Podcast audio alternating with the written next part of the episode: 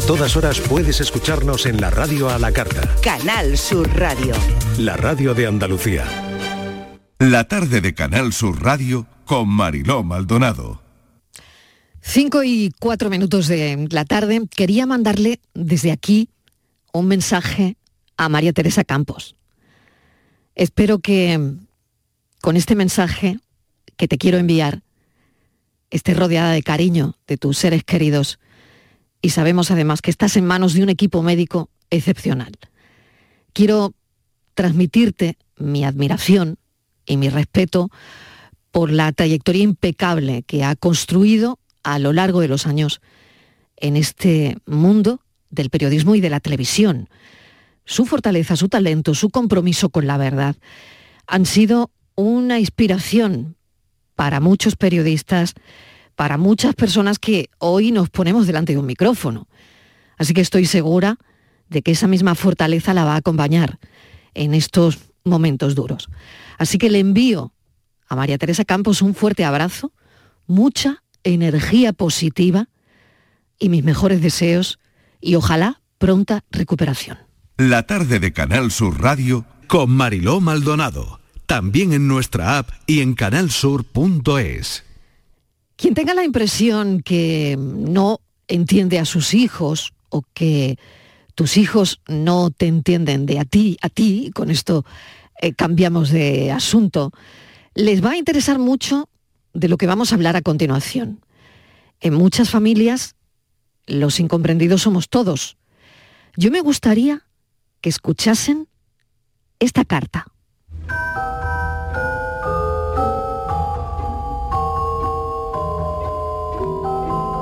Me resulta fascinante cuando frente al televisor, en una entrega de premios de lo que sea, el galardonado recoge su premio y luego llega ese momento ante el micrófono en que agradece en público, al director, a la editorial, al jurado, a su pareja, a sus padres.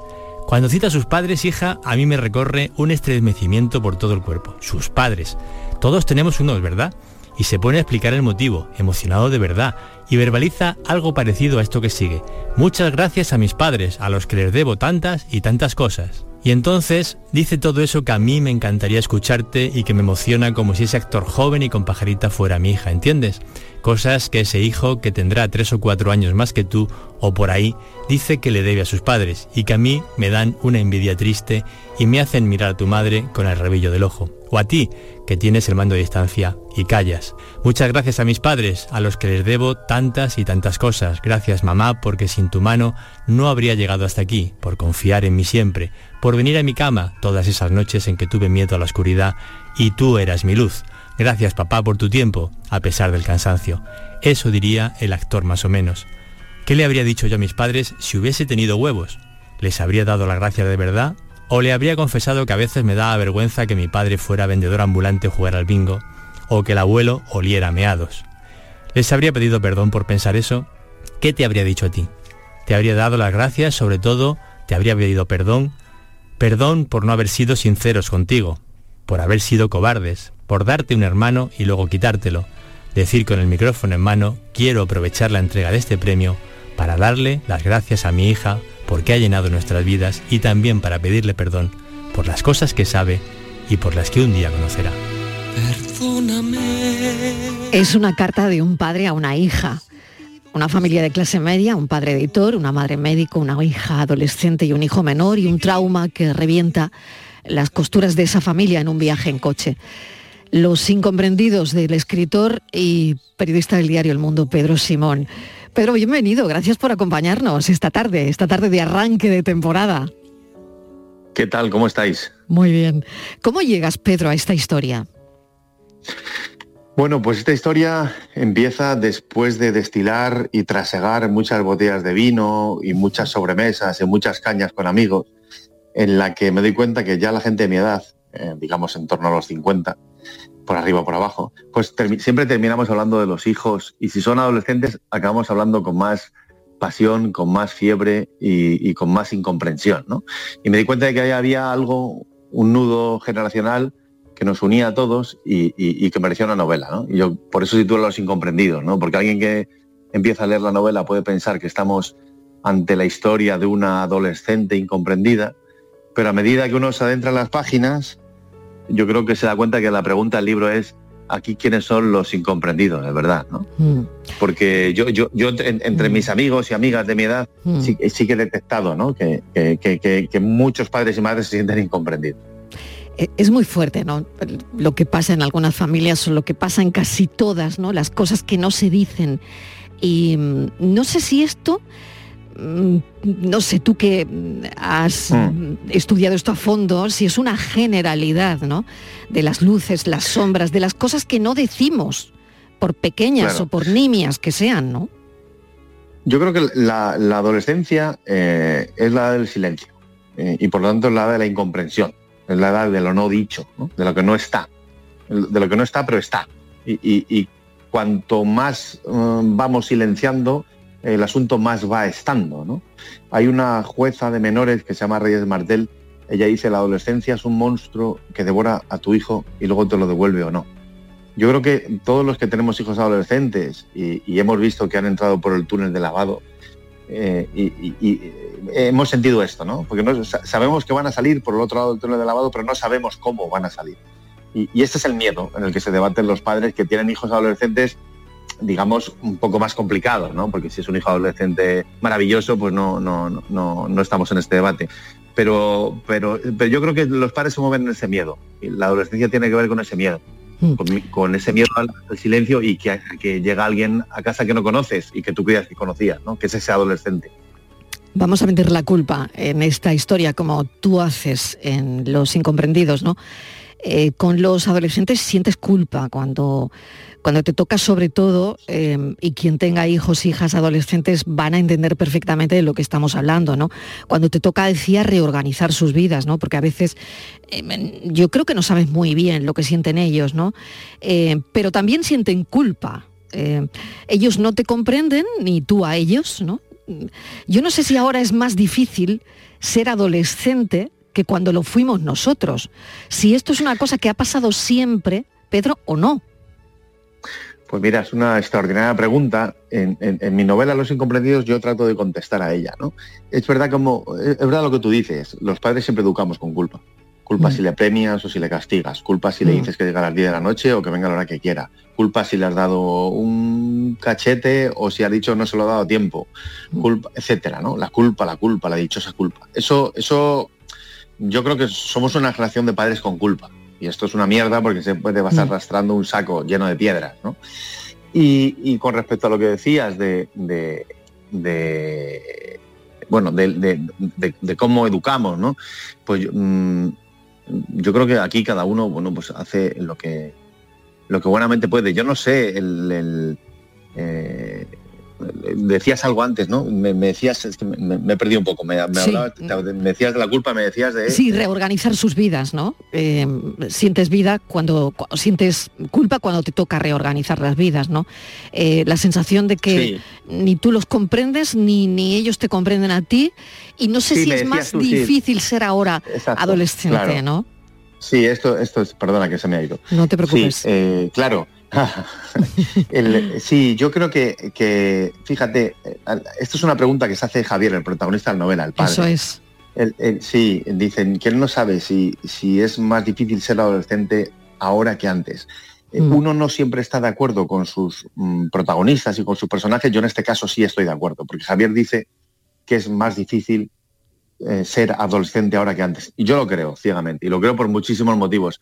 Mira, incomprensiones siempre ha habido, y silencios entre los padres y los hijos. Yo nací en los 70 y, tampoco es que mis padres hablasen mucho conmigo. Bastante tenía mi padre con ir a la Chrysler, con, trabajar con mi madre, entender el mundo nuevo que venía. Ellos venían ¿no? también de, de otro mundo, donde no había pedagogía de los afectos, venían de un mundo más áspero, sus padres habían estado en la guerra. Entonces tampoco había esa pedagogía de los afectos. Luego nacimos nosotros y sí que hubo una pedagogía de los afectos, ¿verdad? Nos mm. hablaron de la inteligencia emocional, de cómo ser buen padre, cómo ser buena madre, etcétera, ¿no? La transversalidad de la LOGS, etcétera. Y, pero parece como si hubiesen pasado 30 o 40 años y toda esa gimnasia emocional no hubiese servido para nada, porque sigue existiendo esa incomprensión. A mí me parece más pavorosa eh, estas incomprensiones y estos silencios de ahora porque los de antes tenían que ver con lo profundamente humano y los de ahora tienen que ver con lo tecnológico. Hmm. De tal modo que un padre puede estar sentado con su hija al lado en una mesa y estar a 2.000 kilómetros de distancia, estando a dos metros. Y, esto tiene que ver con la tecnología. Claro. Tiene que ver con, los móviles y tiene que ver con, hmm. hmm. con, esa, con esa cosa imperativa de que está prohibido estar triste, de que está prohibido estar solo, de que está prohibido no ser feliz, de que está prohibido no reírse en las fotos, está prohibido que en Instagram haya menos de 10 chicos en, una misma foto, de 10 chicas, está prohibido, por supuesto, estar gordo o estar gorda, eh, está prohibido tener gafas, tener espinillas, tener el pelo graso. Y crecer así es una puta mierda, con perdón, porque nosotros esto no lo ahorramos, ¿no? O sea, mm. teníamos el problema de la heroína en los 80, en los parques, en los areneros, heroína con sangre, jeringuillas, etcétera. Pero todo esto, que a mí me parece mucho más peligroso, por, por sutil, eh, pues a mí me parece, me parece que es mucho más difícil ser adolescente hoy. Exacto. Quería mm, llevar la conversación precisamente hacia, hacia eso, porque hay un desquicie, o, no sé si a mí me lo parece, Pedro, de, redes. Y luego en las redes, hay un desquicie de redes y luego en las redes. Y, y lo digo porque entiendo que un adolescente está todo el día expuesto, porque nos comunicamos más que nunca, pero menos que nunca al mismo tiempo, ¿no? Sí. porque a veces es verdad que incluso tu hijo te manda un WhatsApp en casa. Em, no, sé si, curioso, ¿verdad? no sé si os ha pasado, pero hay mucha comunicación, em, pero no nos decimos lo, que importa. E incluso dentro de la casa nos mandamos WhatsApp por, por no hablar de una habitación a otra o por, mm, no sé, oye, que está la cena, que está la cena y, le puedes mandar un WhatsApp.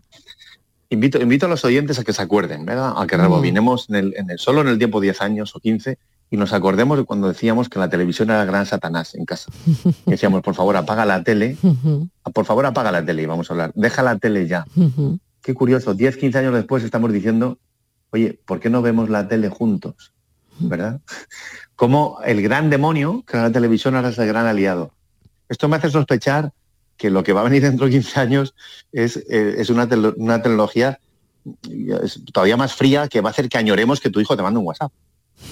Porque, porque cada pantalla, porque cada pantalla de la Play, cada pantalla de la Play tecnológica por la que vamos pasando nos, va distanciando. Esta es la gran trampa de la tecnología. Mm. Muchas veces, mm. que te hace, que, te da la sensación de que estás más cerca, pero lo que hace es alejarte. Mm.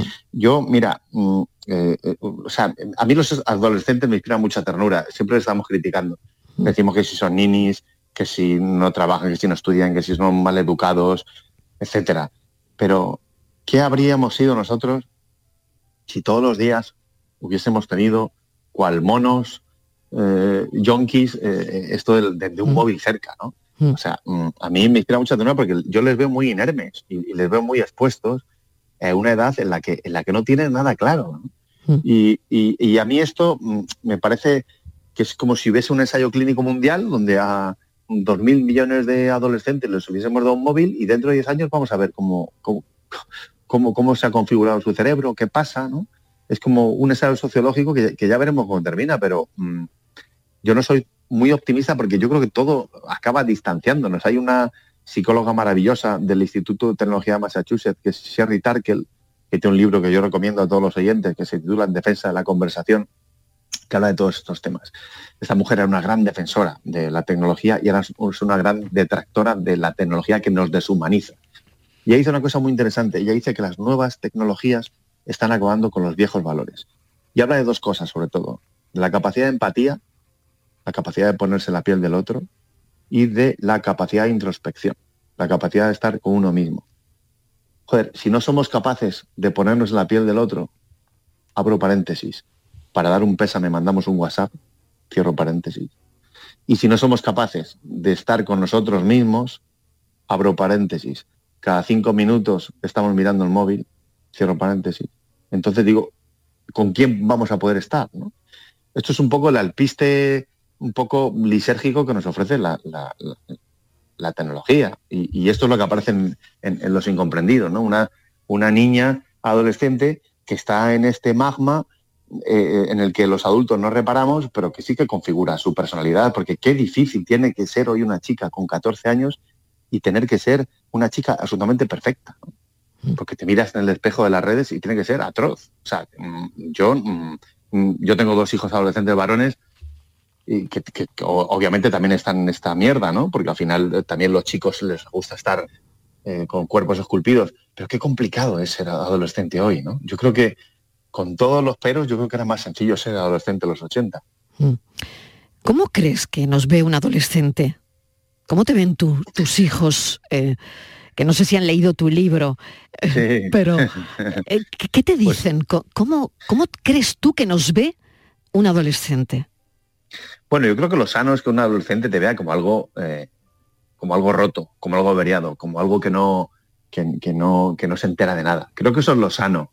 O sea, en el día en que un chaval de 16 años considere que, sus padres ¿no? Eh, están, están en lo cierto, yo creo que vamos a involucionar. Entonces todo esto, todo esto de la incomprensión y de la irrupción a mí me parece bien. Mm, eh, lo que creo que hay, hay hay cosas que, bueno, pues que a mí me siguen, mm, siguen preocupando y vuelvo a lo de antes, ¿no? Eh, lo mejor de la marca España, ¿no? Que, para mí son los jóvenes, que, son los chavales que mejor están preparados. Y seguimos, mm, mm, seguimos arrastrándolos por el fango. Mira, yo creo que hay dos, dos termómetros de país, te diría. Hay un termómetro para mí de la dignidad que tiene que ver con cómo tratas a la gente mayor. Y yo creo que con todos los peros, en ese termómetro de dignidad damos buena nota. Hay sanidad, hay mm, mm, medicamentos más o menos mm, semi-gratuitos, la gente mayor puede hacer viajes más o menos gratis, hay, o, muy baratos, perdón, hay residencias, hay un sistema público con músculo.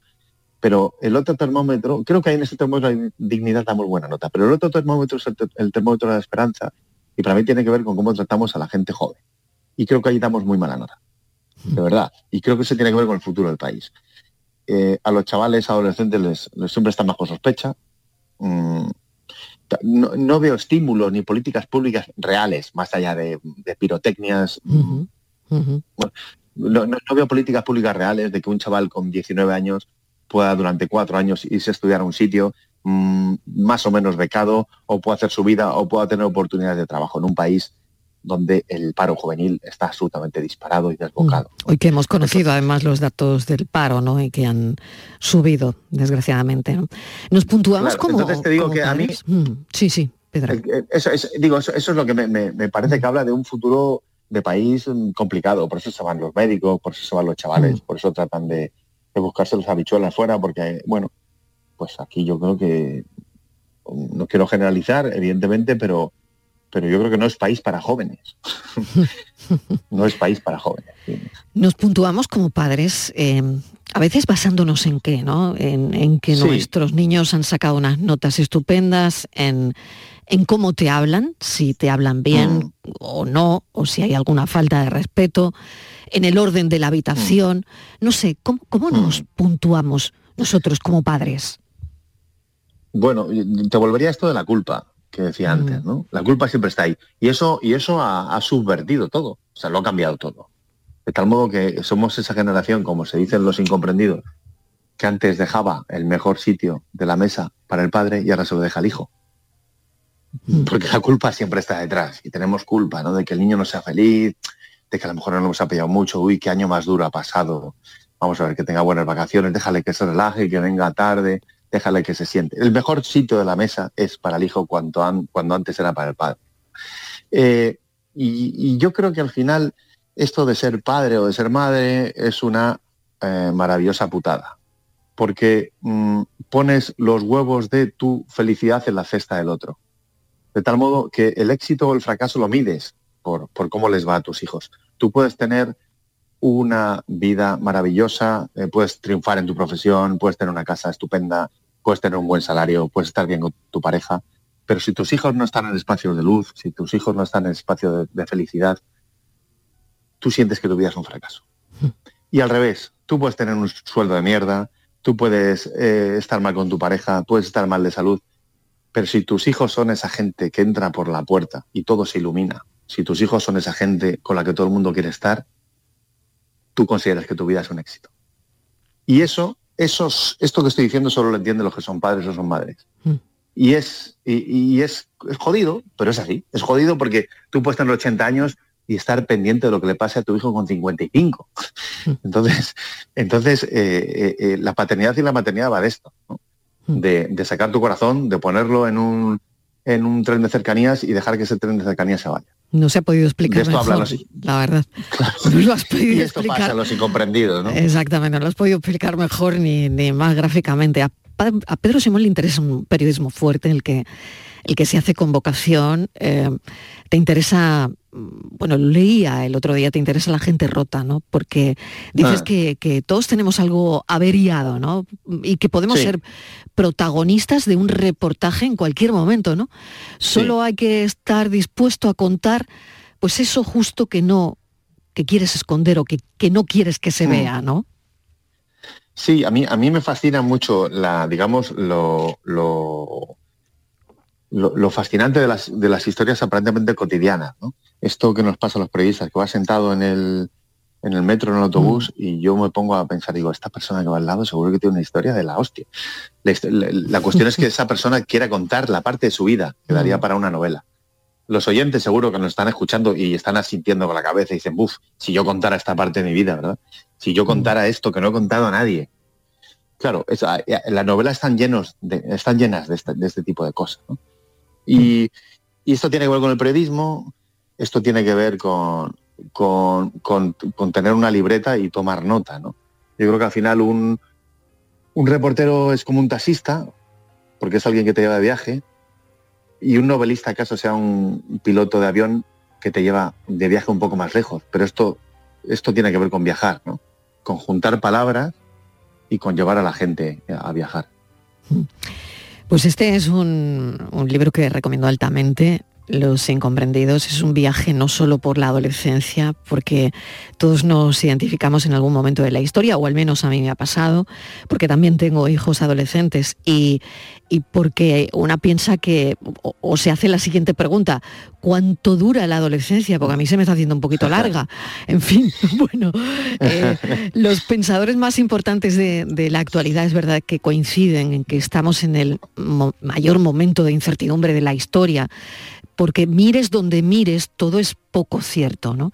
Y me gustaría acabar con, una cita del comienzo del libro de, Mark Twain que, dice, cuando yo tenía 14 años, mi padre era un ignorante insoportable. Pero cuando cumplí los 21 me parecía increíble lo mucho que mi padre había aprendido en siete años. Tal cual, ¿verdad?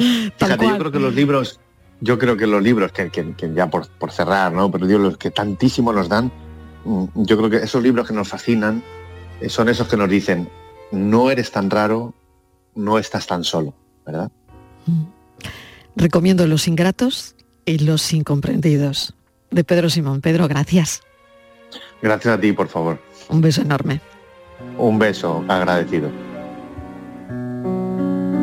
Les veo ir poniendo en la mirada el corazón. Caminan lentamente y al reír murmuran mil palabras sin hablar. Les puedo oír, debiéramos amarnos de verdad casa está vacía, vamos ya, que huele a primavera, mi jardín y el corazón se llena de ansiedad, gritan al sol que es hora de vivir, quieren dejar su mundo de cartón, quieren sentir amor quieren sentir ese calor que nace a flor de piel cuando el amor se posa junto a ti. Quieren hacer su mundo de ilusión. La tarde de Canal Sur Radio con Mariló Maldonado. También en nuestra app y en canalsur.es. Hambre de librerías, de bibliotecas, de devorar novelas y cómics. Hambre de bailar y ver bailar. Alimentarnos de teatro, de ópera, de zarzuela, de conciertos, de museos y exposiciones. Hambre de aplaudir. Hambre de renacer, de revivir, de reencontrarnos. Cantar, leer, escuchar, mirar, vivir. Emocionarte a boca llena. Hambre de cultura. Ministerio de Cultura y Deporte. Gobierno de España. La vida es como un libro y cada capítulo es una nueva oportunidad de empezar de cero y vivir algo que nunca hubieras imaginado. Sea cual sea tu próximo capítulo, lo importante es que lo hagas realidad. Porque dentro de una vida hay muchas vidas y en Cofidis llevamos 30 años ayudándote a vivirlas todas. Entra en cofidis.es y cuenta con nosotros. Rapimueble, los ofertazos del líder. Cheslon solo 259 euros. Apilable de salón, ahora 299 euros. No te los puedes perder. Y paga en 12 meses sin intereses. Ahorra con Rapimueble, líder en precios y calidad. Más de 200 tiendas en toda España y en rapimueble.com. En cofidis.es puedes solicitar financiación 100% online y sin cambiar de banco. O llámanos al 900 84 12 15. Cofidis, cuenta con nosotros. Te levantas muy temprano, madrugas mucho, trabajas o estudias de noche. Mucho ánimo. Cuando casi todo el mundo duerme menos tú, ya estamos contigo. En la mañana de Andalucía, el Club de los Primeros con Charo Padilla. Y ya van cuatro temporadas. Yo me sorprendo que cada año. No imaginé que hubiera tanta gente trabajando de noche. Y es otro mundo, ¿eh? Y el éxito de este programa son los oyentes. Son un club lleno de mucha vida. Que son lo mejor de lo mejor. A mí me da mucha felicidad. La mañana de Andalucía. El Club de los Primeros de Canal Sur Radio. Con Charo Padilla. De lunes a viernes desde las 5 de la mañana. Canal Sur Radio. La radio de Andalucía. Canal Sur Radio. Niño, tráeme algo fresquito de la nevera. Pero papá, si esto está más caliente que el queso de un San Jacobo. ¿Nevera rota? Aprovechalo. Las ofertas de verano de Tiendas El Golpecito y consigue por fin la nevera que mereces. Tiendas El Golpecito. Electrodomésticos nuevos, con y sin golpes o arañazos, más baratos y con tres años de garantía. En Alcalá de Guadaira y Utrera. 954-100-193. www.tiendaselgolpecito.es ¿Entrenar en casa o en el gym a la vuelta de la esquina? Basic Fit está disponible para ti. Haz del fitness tu básico con seis semanas extra y una mochila. Hazte socio ahora. Basic Fit. Go for it. Ver condiciones en basic-fit.es.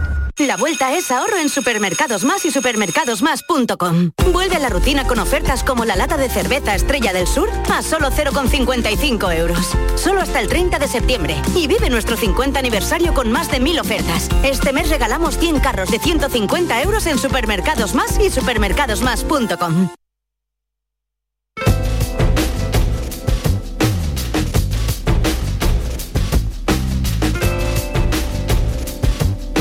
La tarde de Canal Sur Radio con Mariló Maldonado. 5 y 31 minutos de la tarde vamos a ver qué está pasando en Andalucía, sobre todo las intensas lluvias caídas han provocado inundaciones en todo el país, personas atrapadas en viviendas, en vehículos, carreteras cortadas, servicios de tren interrumpidos y esto es lo que nos ocupa aquí en Andalucía, demoras en vuelos hemos conocido, acabamos de conocer en nuestra redacción un fallecido más y son tres, un fallecido en Camarena, en Toledo, que eleva tres a tres las muertes por la dana. Y se me pone el vello de punta también con el asunto este del joven de 20 años que muere atrapado en un ascensor. Eh, ha sido en Casarrubios del Monte en Toledo porque bueno, ha sido tremendo, quedó atrapado en el ascensor debido a los estragos precisamente de la dana en su edificio. Vamos a ver cómo está la situación ahora, Estíbaliz, Estíbaliz Martínez, que vuelve de nuevo y queremos saber si este temporal de lluvia que está afectando desde ayer a todas las circulaciones del AVE en el corredor sur, bueno, pues ya la cosa va mejor. ¿Cómo va la historia, Estíbaliz? Pues sí, poquito a poco, Marilo, se va reanudando el servicio. Hay que decir que se ha inundado el tramo, todos los problemas que hay en Renfe. Eh, es por esas inundaciones en el tramo entre La Sagra y Yeles, que están en Toledo. Y por ejemplo, Mariló, eh, bueno, ha afectado muchísimo al AVE en el corredor sur, lo que nos afecta a Sevilla y Málaga, ¿no? Nos veníamos a Santa Justa a la estación de Sevilla, primeras horas de la mañana y veíamos largas colas. Ha sido una jornada Mariló pues con mucho desconcierto, ¿no? Entre todos los pasajeros que iban a la estación porque muchos de ellos estaban ajenos a la cancelación de los viajes y se han visto sorprendidos pues, por estos retrasos. ¿no? Lo bueno es que nos han producido incidentes, la gente bueno, pues ha aguantado como ha podido. Hemos visto pues, a decenas de personas cómo estaban sentadas encima de sus maletas, mirando constantemente los paneles, donde la palabra Marilo cancelado, cancelado, cancelado aparecía pues, de manera permanente. ¿no? A pesar, fíjate, que la estación de Santa Justa ha estado abierta toda la noche para facilitar la labor, precisamente para evitar todo esto, pero bueno, ha habido gente que nos ha enterado. Si nos vamos a la estación de María Zambrano, a Madrid-Málaga, pues la línea también con irregularidad, Mariló, muchas demoras. Han sido centenares y centenares de pasajeros también afectados, como en Sevilla, por estas cancelaciones de servicios. Largas colas hemos visto en la estación de Málaga, en María Zambrano y uno de los problemas, Marilo, era que los teléfonos que daban de información estaban colapsados y creo que teníamos algún conocido seguramente atrapado en alguno de estos trenes. Bueno, claro, tenía que llegar y no llegó. El filósofo del pijama. ¿Qué tal? Bienvenido. Oye, cuéntanos la odisea. ¿Has salido ya del tren? ¿Ha salido del tren o no? El tren he, llegado, he llegado, he salido ¿Has, ya del ¿Has podido llegar? ¿Has salido? He podido llegar, sí. ¿Cuántas horas eh, de espera, Miguel Ángel? Pues mira, yo tenía el tren a las 9 menos 10. Efectivamente, cuando llego a Atocha me doy cuenta que la situación es anómala porque Atocha está atestada de gente, largas colas, la gente acampando, había gente que llevaba toda la noche, había gente con almohadas, mantas, toallas, todo lo que tienen en la maleta lo habían sacado para abrigarse, gente acampada mm, literalmente en todo el hall de la estación. Entonces la cosa ya pintaba mal. Y si no, como decía Estivali, cancelado, eh, todos los, viajes aparecían demorado, demorado, demorado, demorado. Mi, mi, tren en teoría salía a las 9 menos 10 y yo he terminado saliendo a las 11 y cuarto. O sea, yo dentro de lo que cabe he tenido medianamente suerte, porque a las once y cuarto eh, estaba montado en el, en el tren y viajando hacia el sur. Pero, como decía también Estivaliz, en la zona de Toledo, esa zona, pues nos hemos parado como cuatro o cinco veces y el tren iba como a dos por hora. Todo el rato nos avisaban por megafonía que eran la, la zona donde existían los problemas que había mucho tren acumulado y no podía eh, realizar la velocidad normal porque, claro, los trenes acumulados iban por delante. Entonces yo he llegado, he salido a 11 y cuarto y he llegado a las eh, 4 y cuarto de la tarde. Pues parece que ahora está todo bastante ya normalizado. Posiblemente haya sido uno de los últimos que has tenido problemas. Pero te quería preguntar, eh, ¿has intentado, por ejemplo, eh, llamar al teléfono de Renfe que da para información? Sí, de hecho yo, en mi, mi, viaje era para ayer. Yo tenía función ayer a las seis y salía a las nueve y pico de, Atocha y yo llamaba por si los trenes, mm, bueno, operaban con regularidad. Pero no me daban información. Era muy difícil ponerte en contacto con, con información y no me daban ninguna, ninguna respuesta. Así que yo mm, decidí cambiar el billete para irme hoy por la mañana porque pensé que, que todo estaría más tranquilo. Pero claro, mm, no, no sabíamos que lo peor de la tormenta de Estadana iba a suceder esta noche, claro. hay otra cosita más. fíjate, y Renfe, en el tema del billete, ¿te va a abonar el billete? ¿Te va a dar, no sé, te va a devolver la mitad? Pues no lo sabemos. No lo sabéis. Es, es, lo más es lo más comentado en el, en el viaje. No sabemos si es lo más comentado en el trayecto entre los lo más comentado debe ser que Renfe todavía no, no, no se haya pronunciado en este sentido, ¿no? Claro, si no sabemos, si, bueno, sabéis que existe la norma en Renfe, si llegas media hora es la mitad del billete y si llegas una hora, pero ante esta excepción no sabemos si eso lo cubre o no lo cubre. Os quería comentar muy rápidamente, tengo el caso de unos amigos que es muchísimo peor, lo mío es una pura anécdota que bueno, no he llegado para el cafelito, pero os debo un café. Pero eh, tengo unos amigos que precisamente este fin de semana vinieron a Madrid a vernos y demás, Mira, su, viaje era ayer a las cuatro y media de la tarde. Dos intentos de salida a la altura de Toledo les volvían para Atocha. han pasado toda la noche dentro del tren porque los, los, o sea, los desalojaban del tren pero no les daba ninguna solución.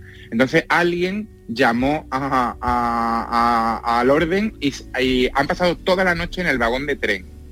Y hoy todavía no han llegado a Málaga, vienen en autobús y todavía no han llegado a Málaga. Llevan más de 24 horas eh, llegando, llegando a su destino. O sea, casi, casi que te pediría el teléfono para hablar con ellos.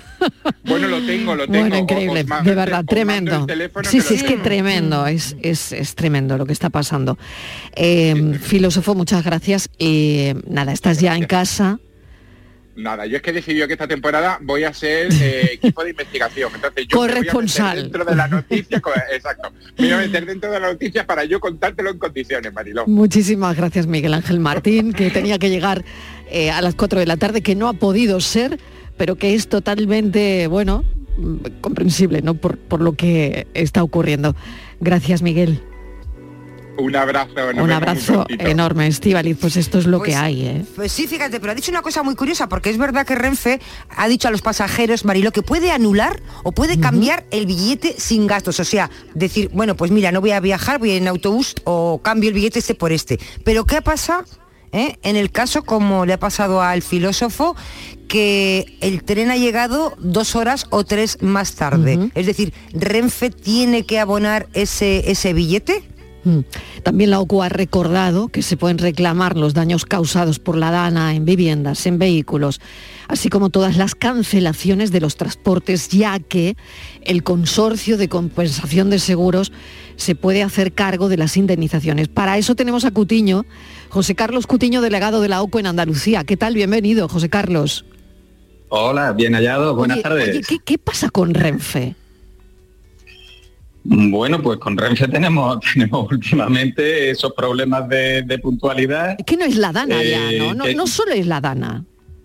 Ya no es la Dana, ¿no? Ya veníamos con problemas. De hecho, la semana pasada estuvimos dando información precisamente de, las indemnizaciones automáticas eh, que se podían pedir en función de los compromisos de, de, puntualidad de Renfe, evidentemente cuando no hay causa de fuerza mayor, ¿no? Por esas incidencias técnicas que se estaban produciendo en la línea y bueno, es verdad que últimamente parecía algo muy, muy reiterado. De hecho, tuvimos eh, el viernes, este último no, sino el anterior, tuvimos problemas con retrasos medios eh, en torno a 25 minutos, media hora el lunes siguiente también tuvimos retraso y bueno, eh, eh, era necesario traer a colación estas circunstancias. Claro, pero ¿qué explicación están dando? A ver, cuando os hablan, como, tú como delegado de la OCU, ¿no? En Andalucía, eh, no sé qué dice Renfe. Bueno, siempre, siempre hay razones técnicas, ¿no? Cuando no es un enlace, un empalme, cuando no es un cambio de aguja, cuando no son obras de man en la red y cuando no realmente hay alguna circunstancia de fuerza mayor, como ha podido ser ahora, eh, pues estas cancelaciones derivadas de, las lluvias torrenciales, ¿no? Eh, realmente siempre hay una causa, evidentemente, porque eh, Renfe no tiene interés en menoscabar la, la calidad y la puntualidad del servicio, ni tampoco en pagar esas indemnizaciones que ya sabemos que van un poco en función de las, eh, del, retraso, ¿no? Eh, que llegan hasta el 50% eh, del importe del billete en unos determinados retrasos, pero que puede llegar hasta el 100%, por ejemplo, en AVE a partir de media hora de retraso. ¿no? evidentemente hay problemas, hay problemas en la línea. Puede ser que también el hecho de la irrupción de los nuevos operadores, la, la mayor frecuencia de, de, líneas, de expediciones, pues también genere nuevos problemas, pero es cierto eh, que, esto, que yo recuerdo cuando ah, allá por mediados de los 90, retrasarse más de cinco minutos una vez era una cosa rarísima, ¿no? y te devolvían el billete. entonces por cinco minutos. Ahora no, ahora hemos ido para detrás, ¿no? Ahora se tiene que retrasar media hora para que te devuelvan ese billete y el, y el problema es que además empieza a ser tremendamente Y otra cosita que te voy a comentar, porque antes del verano eh, Renfe estaba teniendo muchísimos problemas en el trayecto, yo estaba devolviendo muchos billetes porque no cumplía las dos horas y media, dos horas y veinte, y ahora, ahora, eh, lo que te dice Sevilla, Madrid, son tres horas puede tardar hasta tres horas. A partir de tres horas empezaríamos ya con ese descuento de media hora de retraso, si sería tres horas y media, entonces sí que te abonaría una parte. Pero ya, José Carlos, son tres horas. Mm. Oye, tengo Sí, Sonia sí, no, y, y más, ¿eh? Yo he tenido retrasos de casi cuatro, ¿eh? De casi Eh, cuatro. Yo he tenido expediciones eh, de casi cuatro horas Que por, por las obras horas te- en, que en por la tres zona horas- de, de Sierra Morena. Sí, que no te devuelve un duro, ¿eh? Por tres horas, porque consideran que la AVE Madrid, no porque, Sevilla-Madrid... no porque está, es, es el tiempo de expedición. Claro, ¿eh? y porque por- te por están las obras. de antemano Por que es las la- es hora de llegada. Y por las Eh, obras, No, no claro. es retraso, digamos. Eso Eh, segundo. a pesar de que luego se produce una parada importante. Un segundo que tengo a Sonia Ruiz que está todavía en el tren. Sonia, Hola, buenas. bienvenida. Bueno, en el, en el, en el tren, pues que nos ha puesto la compañía eh, a nuestra disposición después Vale. de 24 horas. 24 horas. Cuéntanos tu odisea. Sí, Cuéntanos, Sonia. Ahí es un problema. Claro, es que va en el tren. Va ahora mismo en el tren. Después de 24 horas nos contaba. sí, eh, nuestro tren salía ayer desde Atocha a las 3 y 55 y mm, salimos un poquito más tarde con retraso, cuatro y cuarto. Lo vimos medio normal por el tema de las lluvias y demás, pero aquello se convirtió en una odisea porque tardamos en, en llegar de la Sagra, ¿vale? No, no salimos de ahí como cuestión de dos horas y después de estar allí parados ya nos hicieron retroceder a Tocha porque vías del tren estaban en mal estado. O sea, retroceso Entonces, a pues, Atocha. Vale. Sí. Y, y ahora, ¿cuál es la situación? Te oímos mal porque vas en un tren que han puesto, ¿no? Que ha puesto la compañía. No, en un tren, en un tren no, en un autobús. Ah, que en han un puesto a las 11 de la- autobús. en- Ah. a las 11 de la mañana del día siguiente. Hemos pasado la noche en el tren. Habéis pasado la noche en el tren, habéis pasado la noche en el tren eh, parados, ¿no? parados en Atocha. En porque Atocha. retrocedimos por, pero retrocedimos por segunda vez, es decir, a las 7 de la tarde estábamos en la oficina eh, para que nos dieran una respuesta de qué iba a pasar con nosotros y de repente nos dieron orden de que volvíamos a montar. Entonces volvimos a montar a las 7, pero no salimos de Atocha hasta las 9, 9 y algo, porque reubicaron a más gente de otros trenes. ¿Qué pasó? Pues que ahí perdimos muchísimo tiempo y cuando dieron la orden de salida a esa hora es que había dado tregua al tiempo. Y cuando volvimos a salir, pues hicimos exactamente lo mismo. ¿Cuál es el- a 12 kilómetros por Claro. hora y nos paramos en el mismo sitio. ¿Cuál es el destino, Sonia? Málaga. Málaga. 24 horas, bueno, más ya de 24 horas, ¿no?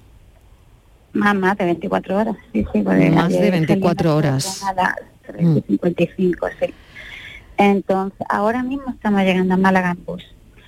Pero lo de anoche fue una odisea. Llegamos a Tocha a la... Bueno, nos dieron las órdenes a las doce y media o la una de volver otra vez para Tocha, porque las vías no podían reanudarse. Y nada, y otra vez volvemos a Tocha. Llegamos a volver, llegamos sobre las dos y ya no a las 2 de la mañana pretendían que nos buscásemos la vida, que ya respondería a la página web. que ya respondería la página web de Renfe. Sí, sí. O sea, que ya sí, respondería de la página. de- de la- de- A las dos de la mañana. en concreto, Ajá. de la empresa en concreto que es Irio. O sea, Ya. no me, da- me da igual decirlo. Ya, ya, ya. Y, y con niños pequeños, eh, familia, los niños dormidos, bueno, no, a todo esto nos tuvieron, pues nos dieron un vasito de agua, pero sin cenar, o sea, quien quisiera pues cenar, pues lo que hay en la cafetería y, y pagado, lógicamente. Y ya pues cuando llegamos a las 2 de la mañana a Tocha dijimos que no, que no nos movíamos del tren, llamamos a la policía y ya la policía pues puso un O sea, poco de... casi como atrincherados en el tren, Sonia, ¿no? Sí, sí. Mm. Y allí hemos pasado la noche hasta que a las 10, una cosa así, pues nos han dicho que nos ponían eso, que estaban, porque era nuestro destino era Córdoba y Málaga. Mm. Pues un autobús para los que iban a Córdoba y otro a las 11 para los que íbamos a Málaga. Mm. Y ahora mismo estamos llegando a Málaga. Sonia, gracias por tu testimonio. Muchas de nada. Mucha suerte. Ánimo, ánimo que se te nota en la voz. Bueno, Sí, Cutiño. Sí, sí, sí, derrotados, derrotados. Cutiño, a ver, ¿qué, qué me dices a esto? Bueno, estamos en una circunstancia realmente excepcional, ¿no? Aquí ha habido realmente una circunstancia de fuerza mayor. Quizás habría que haber pedido una mayor diligencia a Renfe en estos casos a la hora de atender la, situación excepcional eh, que se encuentran luego los viajeros a la hora de tener que pernoctar de esta manera. Es cierto que, el viajero en un momento dado puede desistir del viaje, eh, rechazar las alternativas que se le propongan, pedir la devolución del billete, pero también es cierto que no va a tener derecho a ninguna compensación de daños y prejuicios por estas mm. circunstancias de fuerza mayor. Aquí en una circunstancia como esta también eh, es, previsible que, la propia compañía se haya visto desbordada porque no estamos hablando de un tren puntual, sino de, numerosos convoys los que se vieron en circunstancias semejantes, pero desde luego hay que garantizar eh, la atención, digamos, de, subsistencia, ¿no? lo más inmediato a, los pasajeros, porque eh, eh, el hecho de no poder contar pues con, una cena, con, algo de, material de aseo, etcétera, para pasar una noche en esas circunstancias, pues no parece tampoco demasiado explicable. En cualquier caso, como digo, al tratarse de circunstancias de fuerza mayor, no cabría la solicitud de indemnizaciones, sino en todo caso, si el pasajero no quiere seguir en esas condiciones, pues pedir la devolución del billete. Cutiño, gracias. Gracias a vosotras, un, placer siempre. Bueno, hay quien a mal tiempo le pone buena cara. Hablamos de un vecino de la localidad sevillana de Guillena que se ha hecho viral al pasearse con su embarcación por el recinto ferial del municipio totalmente inundado tras las fuertes lluvias. ¿Cómo, cómo iba, Estivaliz? Pues mira, iba muy tranquilito, estaba Mariló, la feria, hay que decir que la feria de Guillena comienza mañana martes y estaba, bueno, pues aquello, las casetas con mucha gente, ultimando detalles y esa tromba de agua pues les pilló a todos por sorpresa. Y estaban allí todos, bueno, pues quietos, quietos y vieron de repente aparecer a este vecino, pues todo muy estupendo, eh, con su kayak por allí o su zodia, lo que tú quieras, canoa, remando tan, tan bien, pues salió a dar un paseo en canoa, incluso, a la feria. Incluso algunos les decían aquello de, le aplaudían, vitoreaban y algunos decían, tráeme una cervecita, tráeme no sé qué. Él se puso con su remo, con botas de agua y ha navegado por todo, por todo el Real, Marilo, totalmente espontáneo pero todo un éxito que se ha hecho que se ha hecho viral. Yo no sé si, si, en el teléfono. si en las regatas de San Genjo le van a llamar. No lo pues sé. No lo sé. Fernando Lucas, bienvenido. Sí, buenas tardes. Bueno, vaya odisea. ¿Cómo, se le ocurrió, Fernando? Pues nada, pues llegué y había un lago bueno de agua, una, una manta, bueno, había un río de agua. Y entonces pues se me ocurrió de, traía yo bota porque sabía que tenía que limpiar la caseta mía de construcción de Guillena, entonces metí la, máquina aquí, o sea, el coche aquí, y entonces pues me bajé y todo el mundo ya me aplaudieron nada más bajarme de eso porque claro, pensaban de que como si como yo iba a bajar yo ahí con el agua. Claro, se ha hecho usted viral. Me vieron con las botas, claro, cuando me vieron con las botas, pues rápidamente todo el mundo, todo lo de enfrente y eso tocándome las palmas. Y claro, y, le han grabado y, se ha hecho viral. ¿Qué le parece? Eso. Pero luego cogí y la idea fue después, estábamos en la caseta de enfrente y digo, bueno, pues esto aquí se coge una barca, ¿te acuerdas? Una barca, la canoa tiene, tengo yo en mi casa, de mi hijo. Digo, ya estoy yo por ella. Y en 10 minutos me encargué aquí, ya estaban todos preparados para grabarme todo y toda la caseta. Madre mía. Y así se me ocurrió la idea. Eh, pues Fernando, es usted viral en redes. ¿Cómo? Que es usted viral, que se ha viralizado y ahora todo el mundo lo sabe y le ha visto. ¿eh? Bueno, un abrazo. Venga, pues, Cuídese mucho. Bueno, seguimos, hacemos una pequeña pausa. La tarde de Canal Sur Radio con Mariló Maldonado. También en nuestra app y en canalsur.es. Hambre de librerías, de bibliotecas, de devorar novelas y cómics. Hambre de bailar y ver bailar. Alimentarnos de teatro, de ópera, de zarzuela, de conciertos, de museos y exposiciones. Hambre de aplaudir. Hambre de renacer, de revivir, de reencontrarnos. Cantar, leer, escuchar, mirar, vivir. Emocionar, boca llena. Hambre de cultura. Ministerio de Cultura y Deporte. Gobierno de España. Festival llega al centro hípico de Mairena del Aljarafe con Mónica Naranjo en concierto el 29 de septiembre. Entradas a la venta en el corte inglés y Ticketmaster. Con el apoyo institucional del Ayuntamiento de Mairena del Aljarafe, Diputación de Sevilla y la Consejería de Turismo, Cultura y Deporte de la Junta de Andalucía. Cofinanciado con fondos europeos. Vive tu mejor verano en Mairena del Aljarafe con Cabaret Festival.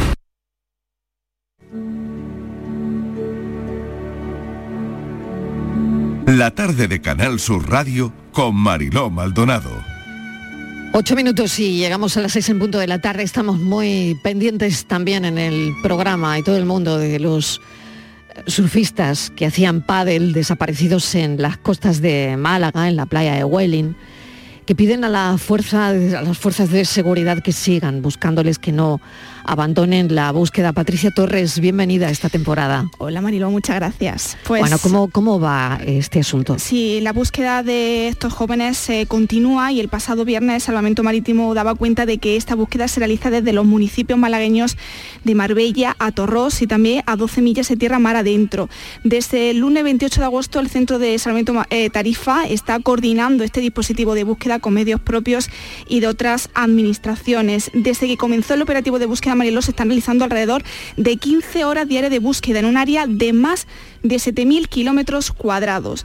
Después de siete duros días, las únicas pistas que tiene la familia fue el hallazgo de esa tabla por un velero a tan solo 15 millas de la costa entre Benajarafe y Torre del Mar y un vídeo que graba un turista donde supuestamente se ve a los dos amigos remando cerca de la orilla cuando partieron de la playa de la Misericordia. La familia Mariló no pierde la esperanza de encontrarles pese al paso del tiempo.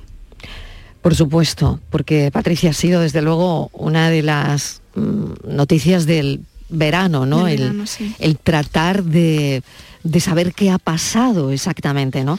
Así es. Porque, porque ¿cómo estaba el mar?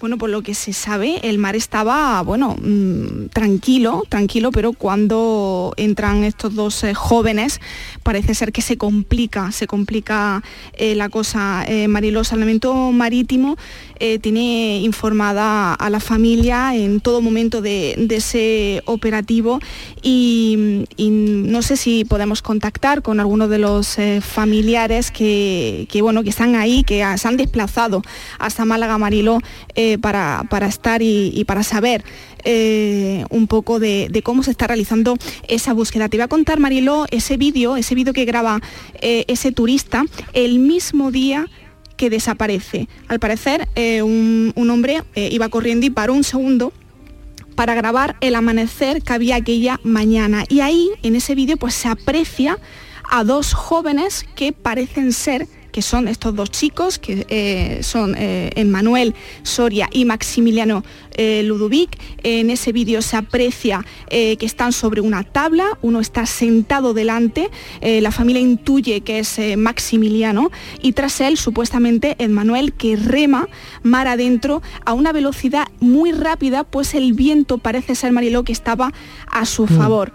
aquella mm. mañana, que decir, los datos que manejamos es que la Agencia Estatal de Meteorología había activado el aviso amarillo por fuertes eh, vientos. Vamos a hablar con Camila Soria, hemos tratado de contactar con, con ella. acabamos de conectar. Camila, ¿qué tal? Bienvenida. Gracias por acompañarnos. Eh, piden que, que no cese la búsqueda. Hola, buenas tardes chicos. ¿Qué piden? Es así como, como vos decís. Nuestro pedido en este momento es que la búsqueda no se detenga. Eh, nosotros, primero que nada, no perdemos las esperanzas de encontrarlos y más allá de, las condiciones en las que se encuentren, eh, nosotros queremos tener a los chicos con nosotros. Ojalá sea con buenas noticias, pero si no son las noticias que todos esperamos, los queremos igual y los queremos llevar para nuestro país como corresponde. Esto es muy triste, estamos todos muy angustiados, tanto nosotros que estamos acá como la otra parte de la familia que está en Mar del Plata y todos sus amigos. Los chicos tienen muchos amigos, mucha gente conocida. Ayer se hizo una movilización tanto acá como en Málaga, como también en Mar del Plata. En Mar del Plata hubo alrededor de 500 personas más o menos eh, demostrando su apoyo y la verdad es que toda esta gente merece que nosotros llevemos a los chicos para allá. Como te digo, ojalá sea con buenas noticias, pero si no es de esa forma, también toda esta tragedia merece un final, por lo menos todos unidos y, y por eso pedimos por favor que no cesen la búsqueda, sobre todo que, que vuelvan a buscar de manera aérea con helicópteros y aviones, que eso ya el día de hoy vemos que no se está haciendo y, y nos parece fundamental, eh, no nos pueden soltar la mano en este momento, necesitamos que, que esto siga, que darle un cierre a esta historia tan triste porque no podemos quedarnos con esta incertidumbre. Camila Soria, gracias y seguiremos en permanente contacto. Patricia Torres, gracias. A ti un beso. Hemos sabido también que ha muerto Máximo Estequini, el marido de Pepa Flores Miguel. Sí, pues sí, algunas veces el destino juega a ser novelista y escribe las mejores historias. La que os vamos a contar ahora arranca a principios de los años 60 en Málaga. Érase una vez una familia italiana, los, los Estechini, que se han establecido en la ciudad con la intención de abrir un restaurante. Por esas mismas fechas vuelve a la ciudad una muchacha que se ha convertido en un rayo de luz. En Málaga siempre será Pepa, pero en España y en buena parte del mundo todos la conocen por entonces como Marisol. Durante su estancia en la capital malagueña, la jovencísima actriz se hace una foto con uno de los hijos del matrimonio italiano, un niño que apenas tiene tres años de edad. Un cuarto de siglo después, en la madurez de su carrera, la artista a la que todo el mundo ya llama Pepa Flores, toma la decisión de alejarse de los focos y regresar a Málaga para emprender una nueva vida. Pepa se reencuentra entonces con Máximo, el niño de la foto. A nadie se le escapa que Máximo y Pepa se comprenden, se ayudan, se cuidan. Si la gente conociera a mi mujer, la querrían incluso más. Es tremendo, no hay mejor persona en el mundo, comenta el empresario en una de las pocas declaraciones que consiguen arrancarle los periodistas. El destino, sin embargo, ha introducido un inesperado cambio en el guion. Máximo Estechini, el niño que una vez se retrató con Marisol, falleció ayer en Málaga a los 63 años víctima de un infarto. Hoy le han llorado amigos y familiares en el cementerio. La historia, sin embargo, no acaba aquí. No acabará nunca porque el amor que unía a Pepa y Máximo será siempre eterno. Descansa en paz, Máximo. Un fuerte abrazo, Pepa. 35 años de amor. Gracias, Miguel Fernández, por esta historia. Noticias.